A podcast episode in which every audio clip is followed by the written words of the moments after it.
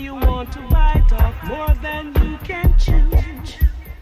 How long will you go on?